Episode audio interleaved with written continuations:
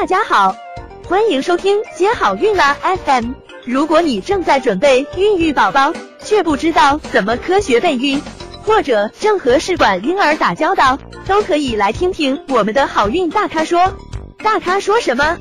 说说怎么轻松接好运。那最后一个伦理学争议呢，就是对社会伦理的挑战。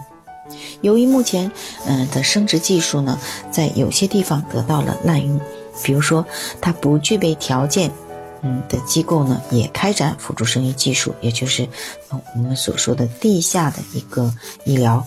那它有一些呢，就不对共经者做全面的体检和选择。或者有实施非医学需要的性别选择，那这些呢都是我们国家的法律法规所不允许的。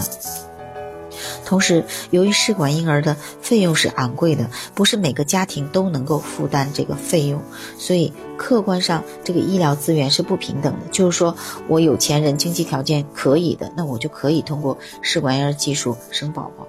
那我没有钱，非常穷，我没办法，嗯，出这几万块钱试管婴儿的费用，嗯，尽管我很年轻，我输卵管，嗯，堵了，只是这一个输卵管的原因不能生育宝宝，其他方面的，嗯，生育的能力都是很强的。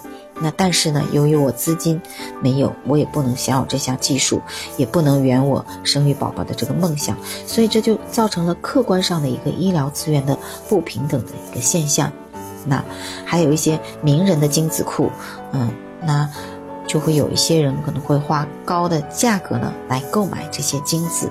那代孕母亲合理化和商业化的这个争论呢，也至今不休。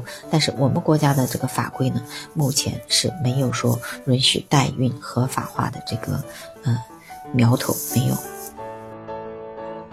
想了解更多备孕和试管的内容。可以在微信公众号搜索“接好运”，关注我们，接好运，让怀孕更容易。